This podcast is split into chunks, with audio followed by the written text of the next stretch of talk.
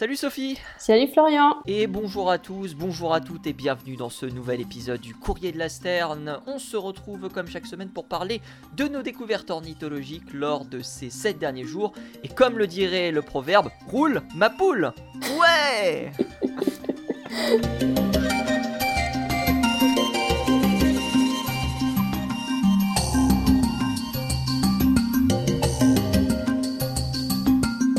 ça va Sophie?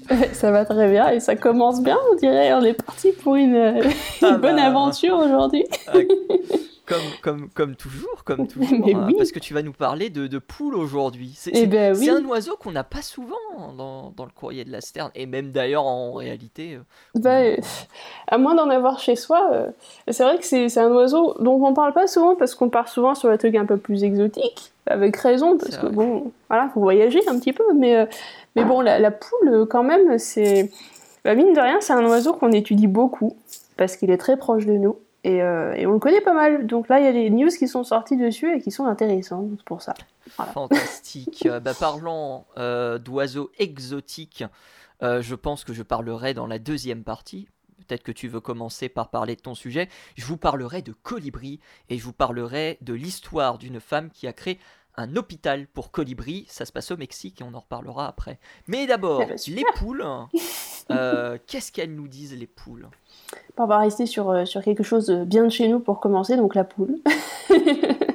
Alors, la poule, euh, finalement, on, s'y intéresse euh, pas mal parce que c'est c'est un oiseau euh, qui sert d'objet d'étude, hein, pas mal de fois. Euh, et puis, euh, on s'y intéresse aussi parce que c'est un oiseau qui a été domestiqué, donc c'est-à-dire que c'est un animal qu'on connaît très très bien, qui a vécu avec l'homme pendant des millénaires et qui, du coup, euh, a acquis, et nous-mêmes aussi, en tant qu'humains, avons acquis quelques capacités qui sont relatives à notre communication entre la poule et l'homme. Et alors, ces, ces- capacités, une dernière étude qui est sortie là ce mois-ci, avait décidé donc de les tester, de les mettre à l'épreuve dans un- une sorte de, de petit QCM euh, qu'elles ont, euh, qu'ils ont posé sur Internet, euh, comme De- ça. Attends, attends. De QCM Comment ça? Interactif. Alors, D'accord. donc bon, c'est vrai que je devrais commencer par le début. Commençons donc par le début de l'histoire. Ah oui. c'est quand même plus simple parce que là, balancer comme ça, ça doit faire un peu bizarre. Alors, Ah, dans, dans ce cas, je vais inviter des poules à l'université, elles vont remplir des QCM, hein, on va Ah, peut-être bah avoir oui. des meilleures notes. hein. Bref. euh, ah, bah, l'esprit, euh, l'esprit avien euh, peut réserver des surprises. Alors, reprenons depuis le début. Reprenons, euh, récapépétons depuis le début. Alors, euh, ces poules, donc, un groupe de chercheurs euh, s'est intéressé à la poule et à notre relation à la poule domestique, donc, et pour ce faire, ils ont enregistré les, sons, euh, donc les cris d'oiseaux que produisaient ces poules euh, dans deux situations différentes. La première, la situation où il y avait de la nourriture, donc on offrait de la nourriture aux poules, et la deuxième situation, il y avait de la nourriture, mais on ne l'offrait pas aux poules, donc les poules étaient frustrées, parce que évidemment on leur retirait la nourriture, alors là tout de suite, bon, elles sont pas contentes. hein. C'est un peu comme toi, on te met un chocolat devant la tête, euh, si jamais on te le retire en disant Eh, non, tu le prends pas. Devant la tête, je vais pas vraiment le voir, mais, ouais, bon, euh, devant tes yeux, juste là. mais je, mais je comprends, je comprends l'idée.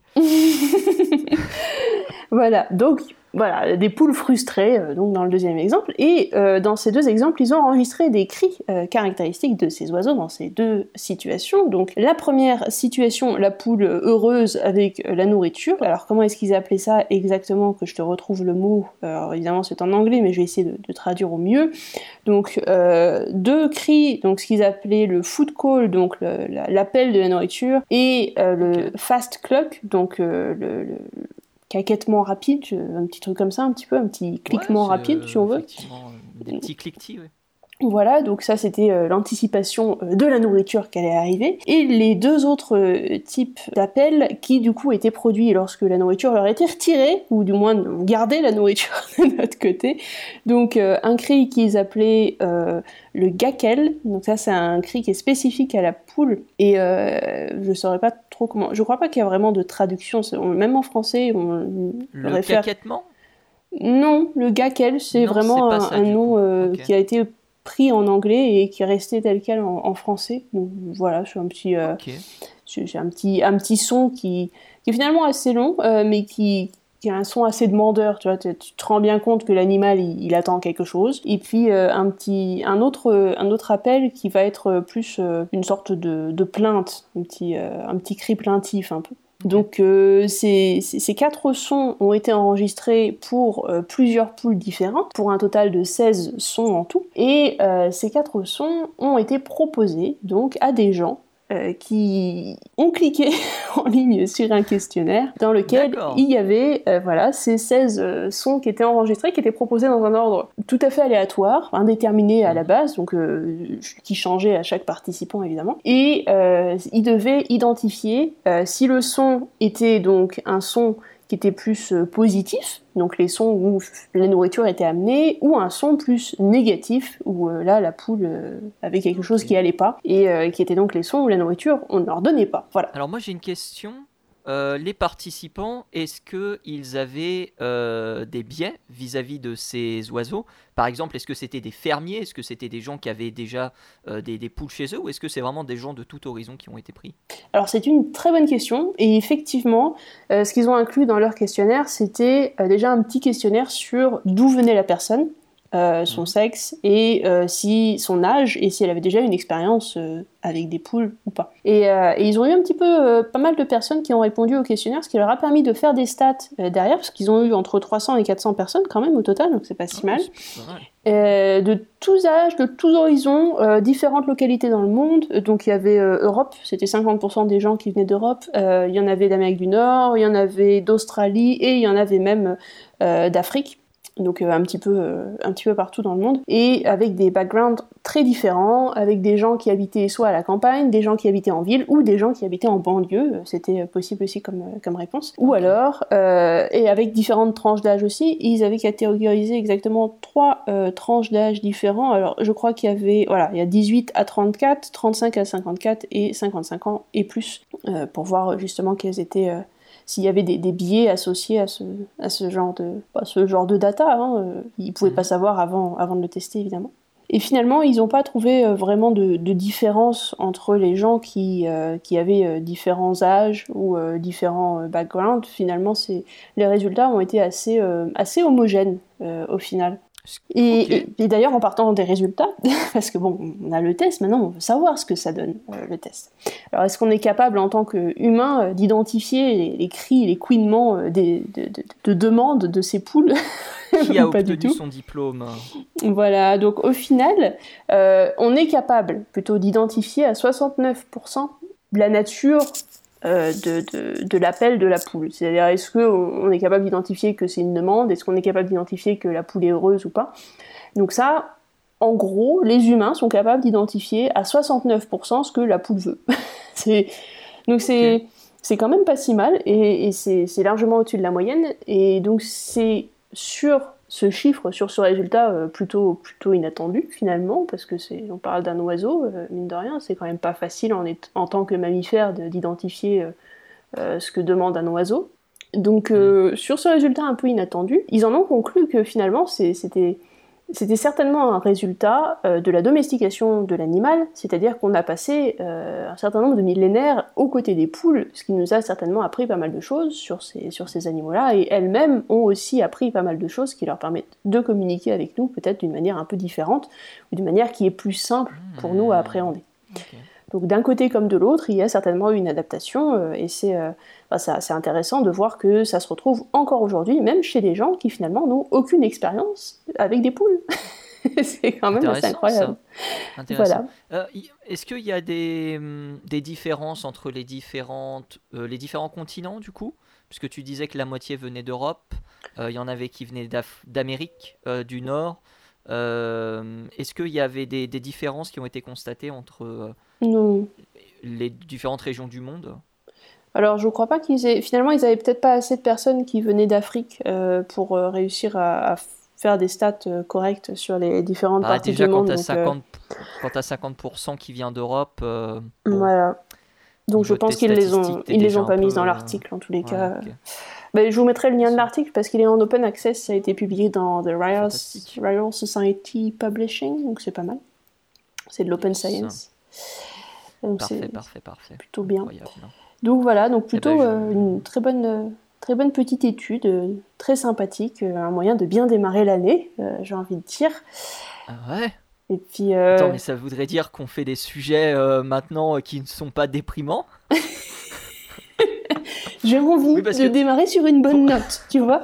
pour, pour ceux qui ne le savent pas, on enregistre, c'est notre première émission, nous, en 2024. Voilà. Euh, normalement, il y aura d'autres émissions. Il y a normalement une émission où on vous a déjà dit bonne année mais on a enregistré avant, bien sûr, la magie du direct. Ah. Euh, mais nous, c'est notre toute première, euh, toute première, toute première émission de, de l'année. Donc, ah, ça fait du bien de commencer un petit peu comme ça.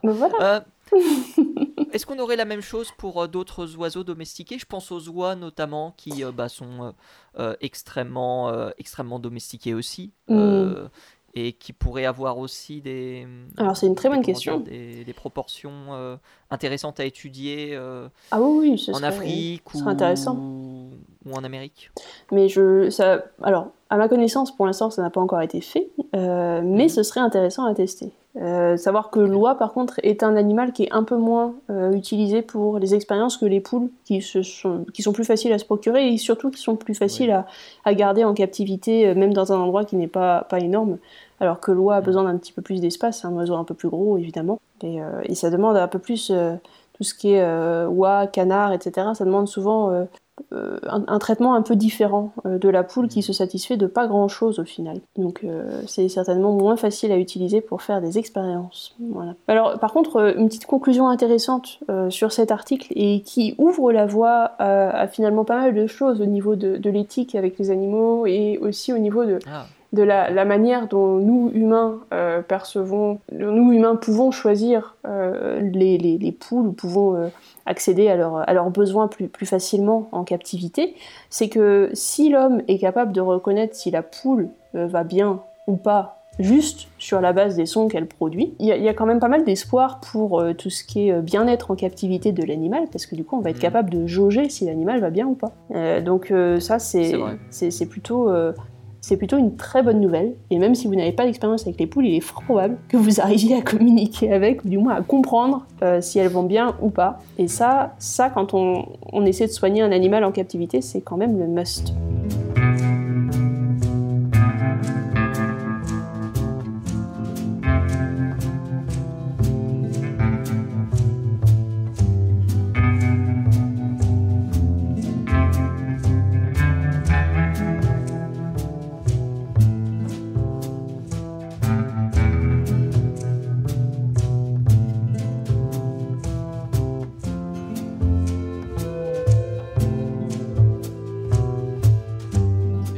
Rester dans le positif. J'espère que tu vas nous rapporter plus de nouvelles positives avec. Euh, ah bah oui oui euh, superbe des nouvelles qui nous viennent de Mexico City, on est évidemment au Mexique, euh, avec une dénommée Katia Latouf qui a ouvert aux alentours de 2012 un hôpital pour colibris. Alors avant de parler de cet hôpital, je vais vous raconter le parcours de cette femme qui est assez euh, sinistre à la fin des années 2000, puisque elle perd malheureusement son mari en 2009.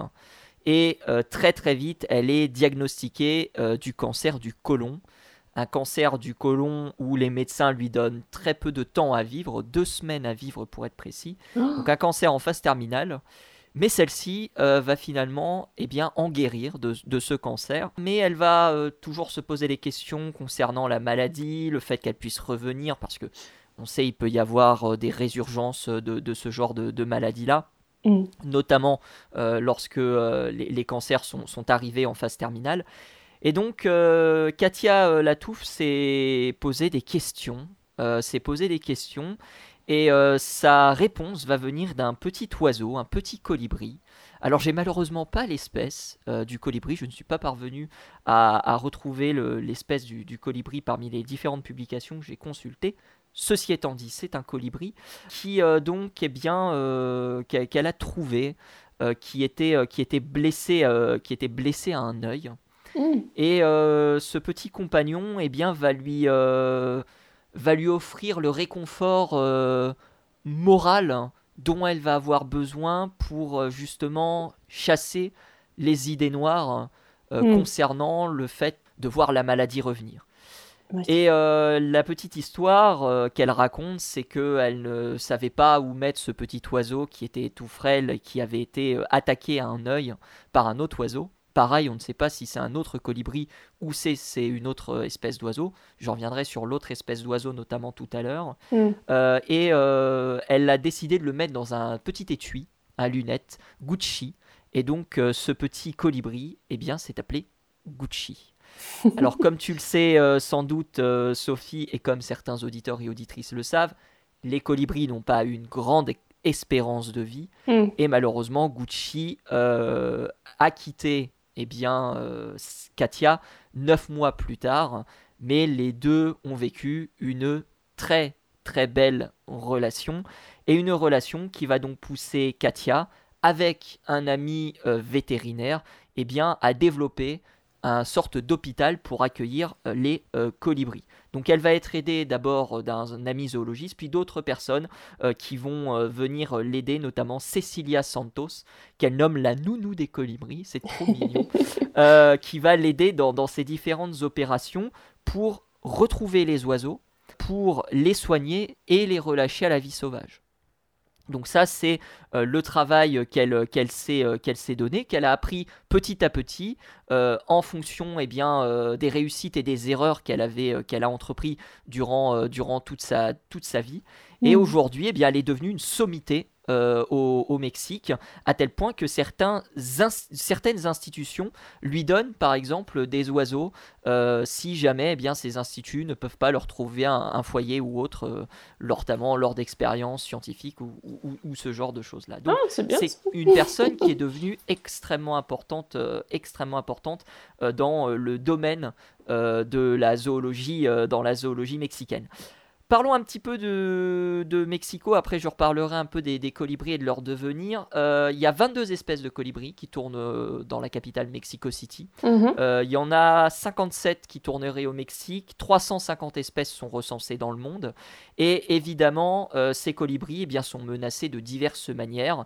On a la pollution de l'eau qui est problématique pour eux parce que euh, les, colibris, les colibris pardon, développent des maladies et malheureusement euh, certains peuvent en mourir. Il y a le fait euh, que les colibris perdent une partie de leur habitat à cause de l'urbanisation. Mhm. On en revient finalement toujours aux mêmes causes, hein, bien évidemment, eh concernant les, les, les, causes des disparitions des oiseaux. Elles sont universelles malheureusement. Et puis je parlais de prédateurs. le quiscal à longue queue, euh, qui est nommé en latin le quiscal mexicain, euh, qui euh, serait apparemment un, prédateur des colibris. Et c'est assez intéressant parce qu'elle disait dans un de, ses articles que c'est un oiseau qu'on ne trouve pas à Mexico City.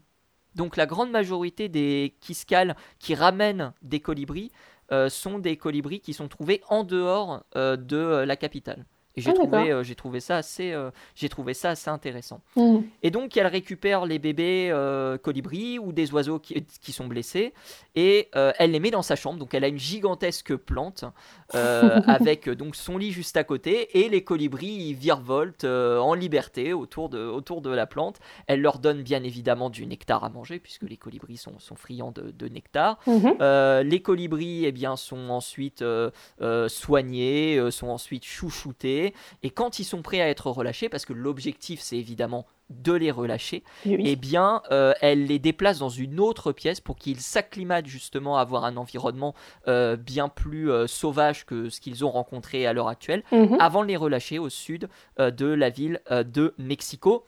Malheureusement, c'est pas toujours le cas, puisque comme on l'a dit, les menaces pèsent sur les colibris et malheureusement certains peuvent en décéder. Et lorsque euh, des euh, colibris viennent à décéder, eh bien, elle les enterre juste au pied euh, de, son, de son immeuble, dans, entre, entre, des petites, entre des petites plantes, pour leur assurer une, une certaine prospérité. prospérité, puisque le colibri, il est extrêmement important, notamment dans la mythologie maya. Euh, puisque c'est un oiseau qui euh, a été euh, sculpté par les dieux. Alors, c'est un peu bizarre dit comme ça, mais en gros, chez les Mayas, les dieux avaient créé toute forme animale, toute forme végétale, mhm. ils avaient créé tout ce dont la terre et les hommes avaient besoin. Sauf une chose, et cette chose, c'était le transport des désirs et de la pensée. Oh. Alors ce qu'ont fait les dieux, c'est assez simple. Ils ont sculpté une toute petite flèche, ils ont soufflé dessus, et la flèche s'est envolée. Et cette flèche s'est transformée en oiseau. Et c'est devenu le colibri Oh qui porte le nom maya de Ixtsunuum. Je crois que je le prononce bien, même si j'ai un doute sur le X. Wow. Mais euh, c'est en tout cas l'un des mythes euh, qui est réservé, euh, qui est réservé à ce, à ce, à ce petit oiseau. Et Katia. Latouf, elle fait ça. Oui, c'est trop mignon. Et Katia Latouf, elle fait ça depuis une dizaine d'années. Et c'est en 2023 qu'un post TikTok a complètement percé. Euh, C'était. euh, alors, je ne parle pas très bien espagnol, donc peut-être que je dis des bêtises, mais d'après ce que j'ai compris, c'est quelqu'un qui justement voulait amener un colibri à Katia et Mhm. a filmé finalement tout ce que faisait Katia de, de son côté pour, pour le soigner. Et la vidéo est devenue virale au Mexique, puis par la suite dans le monde, puisqu'elle a été vue plus d'un million et demi de fois. Et depuis, Katia reçoit des appels incessants de personnes qui euh, ont besoin qu'on vienne euh, eh bien, recueillir des colibris. Euh, elle euh, veut fonder une fondation. Elle a reçu des fonds pour, pour la créer, justement, cette fondation. Elle est liée également à Terrazza Colibri, qui, eux, s'occupent justement de relâcher les colibris dans la nature quand, quand ceux-ci sont, quand ceux-ci sont, sont prêts à être relâchés. Voilà, une petite histoire qui termine bien cet épisode et qui termine Bah oui. bien ce premier épisode de l'année, finalement. euh. Mais c'est trop Et, bien. euh, hein. est- Mais oui, c'est trop bien, c'est trop trop bien. Il y a plein de personnes qui font ça dans, la, dans, dans le monde, en France bien sûr, dans le monde bien sûr. Euh, et euh, et c'est formidable d'avoir ce genre de, de comment dire, de, de portraits et de gens qui se donnent autant de qui donnent autant corps et autant d'âme à, à des projets aussi, aussi comment dire, aussi, aussi fantastiques quoi. Oui, exactement, c'est trop bien. Ça a l'air merveilleux, ça, comme. euh, c'est- une. euh, comment dire C'est une super, euh, une super idée de faire un hôpital dédié aux colibris. C'est ça. Il y, a, y y quelques hôpitaux qui existent de par le monde. Il y en a euh, pour les rapaces, Mhm. notamment. Euh, ça se fait euh, au Moyen-Orient, puisque évidemment au Moyen-Orient, il y a tout, euh, tout l'aspect de la fauconnerie qui est considéré comme un art. Et on a des hôpitaux euh, spécialisés chez les rapaces. Je crois qu'on a un hôpital uniquement d'oiseaux en Inde, mais je ne sais plus du tout si c'est de rapaces ou si c'est d'oiseaux général. Euh, je crois que c'est d'oiseaux général, mais je peux me tromper. Mhm. Euh, donc voilà, il y a quelques initiatives comme ça qui, qui naissent, qui fleurissent euh, pour, pour, sauver, pour sauver nos amis à plumes. C'est plus d'une centaine de colibris qu'elle a relâchés dans la nature sur, sur, la, sur la dernière décennie, Oui. euh, ce qui est quand même un chiffre, euh, compte tenu euh, de la relative brièveté de la vie du colibri, assez, assez formidable. Oui, c'est pas très. C'est pas très long, mais c'est des petits oiseaux qui sont tellement importants pour l'écosystème. Hmm, très très important pour les écosystèmes. Parce qu'on rappelle, hein, les, certains colibris sont liés à une fleur en particulier. Et euh, si bah, vous perdez euh, le colibri, vous perdez la fleur.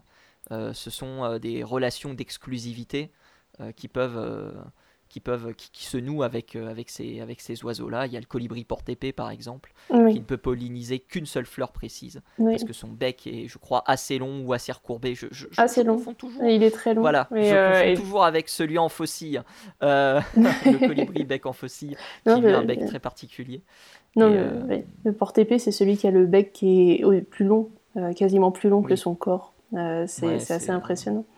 Mais ouais, il, a coévolué avec une fleur qui, du coup, a, a cette forme très très longue Mm. qui lui permet à lui seul de venir pomper le nectar au fond. Mais ils ont aussi toute une, euh, tout un petit écosystème de. Alors, c'est des mythes et des petits parasites comme ça, mais c'est pareil. Ces, ces animaux-là sont aussi basés sur euh, les colibris qui se baladent de fleur en fleur pour venir s'accrocher euh, au bec et aux petites plumes du, du colibri autour du bec. Et sans eux, eh ben, ils n'ont rien où s'accrocher, ils ne peuvent pas se, se partir à droite et à gauche et coloniser d'autres milieux qui sont aussi très importants pour d'autres bestioles. Fantastique, incroyable. Je, ne savais pas pour les, pour les petits euh, invertébrés, je suppose, ce sont Oui. des invertébrés, Oui, euh, qui, qui s'accrochent qui s'accrochent au colibri. les petits colibris acariens. qui peuvent être assez, euh, assez violents entre eux hein, quand même. hein. Euh, j'avais lu, euh, j'avais lu un article euh, il y a quelques temps Mhm. qui, qui montrait la, la violence des colibris. je les compare un peu au rouge-gorge parce que c'est quelque chose qui va parler à tout le monde, mais les, les, comment dire, les confrontations entre, entre colibris peuvent mener à la mort de, d'un des individus. Donc c'est, oui. ça ne rigole pas chez les, chez les colibris. Ah non. Ils ont l'air sympas comme ça, ils ont l'air tout mignons et tout ça, mais c'est hardcore un colibri.